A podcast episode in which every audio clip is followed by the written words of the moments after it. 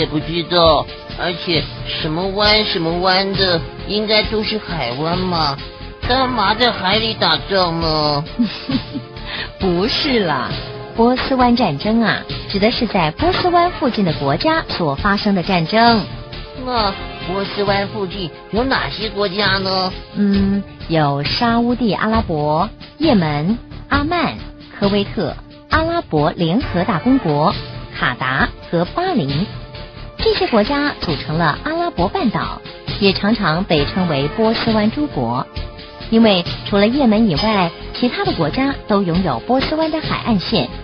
因为这一带的石油资源丰富，储藏量占世界石油的一半，其中有很多国家都因此而富有，所以这个地区啊，在政治上也举足轻重。近五十年来，这个不发达的地区在工业和社会方面已经有了很大的变化，但是大部分的地区呢，仍然是没有人的。嗯，我的印象中，像沙乌地阿拉伯这些地方，好像都很热，而且有沙漠呢。哎，没错哦，整个阿拉伯半岛几乎都是干燥的沙漠，这个地区多沙多岩石，肥沃的地区少。大部分分布在沿岸地区，一些山区和绿洲地带，城市和工业用淡水，大多数是来自于大型的淡水厂。波斯湾的海水就是被送到这里来脱盐和净化的。嗯，那气候呢？至于气候方面嘛，在大部分的地区都是终年干燥炎热的，只有沙乌地阿拉伯和科威特的北部冬季气温低于零度。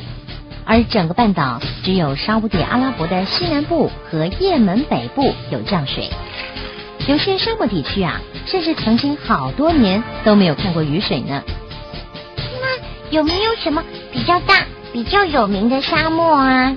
那还用说，当然有了。像内治沙漠，就是在沙地阿拉伯的心脏地带，是一个广阔多石的沙漠高原。但是沙地阿拉伯最大的沙漠啊是在南部，也就是没有人居住的卢古哈利沙漠。这里呢还有一个狭长而有名的红海，温暖的海水把亚洲和非洲给分开了。那这里的人是信奉阿拉的，对不对？哎，也就是回教了。回教徒信奉真主阿拉和先知穆罕默德。穆罕默德生于沙地阿拉伯的麦加。在很多国家，人们每天都要朝拜五次。麦加是回教的圣城，所有的回教徒一生当中都要至少到麦加去朝拜一次哦。我们都一直讲到沙地阿拉伯，它是不是一个很厉害的国家啊？嗯，它是阿拉伯半岛最大而且最重要的国家。百分之九十五的地区是炎热干燥的荒凉沙漠。而人口最多的地方就是波斯湾和红海的沿岸。在一九三八年发现了丰富的石油资源以后，就使得它变成了非常的富裕。它拥有世界最多的石油和天然气，主量啊占世界总主量的四分之一，是世界上主要的石油输出国。而他们在农业和教育上也投入了大量的资金。在沙地阿拉伯啊。妇女必须戴面纱，不可以开车。对回教可兰经的阐释很严格的哦。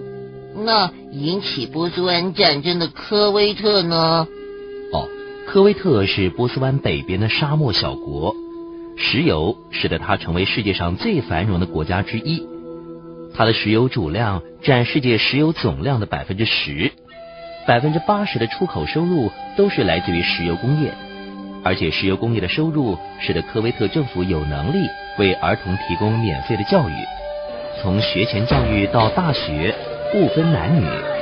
某些行业的工资收入居世界最高，而且免缴所得税，免费享受保健和社会福利哦。而一九九零年的波斯湾战争就是伊拉克入侵科威特所引起的。自从科威特解放以后，就筑起了一道界墙。和伊拉克分隔。哇哦！除了战争的那件事以外，其他的都听起来好棒哦。再来啊，介绍一些比较小的国家。也门早先呢分为两个国家，到一九九零年才合并起来。北部多山，有肥沃的红海海岸带种植棉花和葡萄，而干旱的卢普哈利沙漠覆盖了东北地区。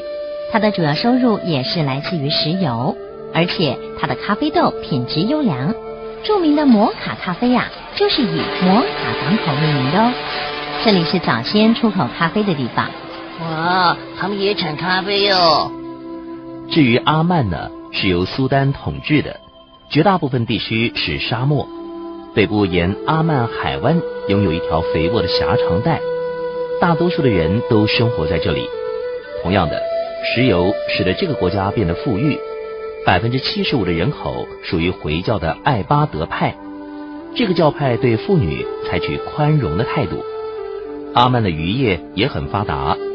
值得一提的是，考古学家在这里发现了一座建于西元前三千年的城市遗址，他们认为可能是传说中失踪的阿拉伯乌巴城遗址。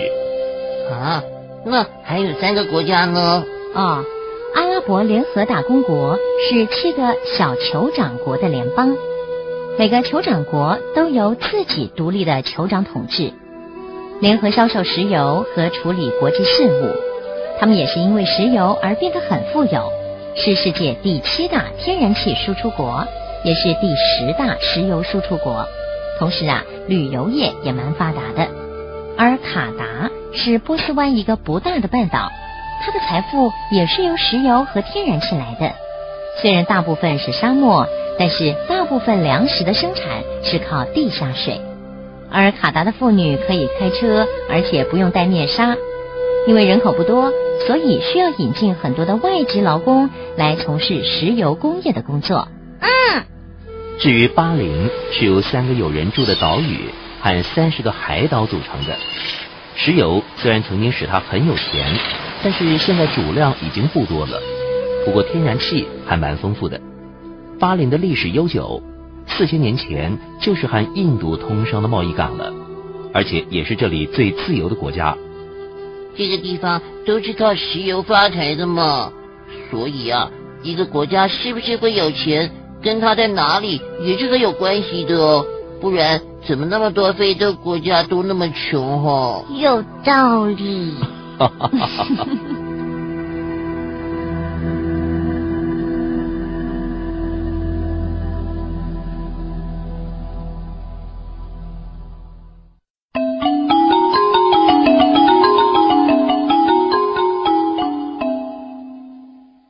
小朋友，你对枪炮的认识有多少呢？下个单元，我们就来看看枪炮吧。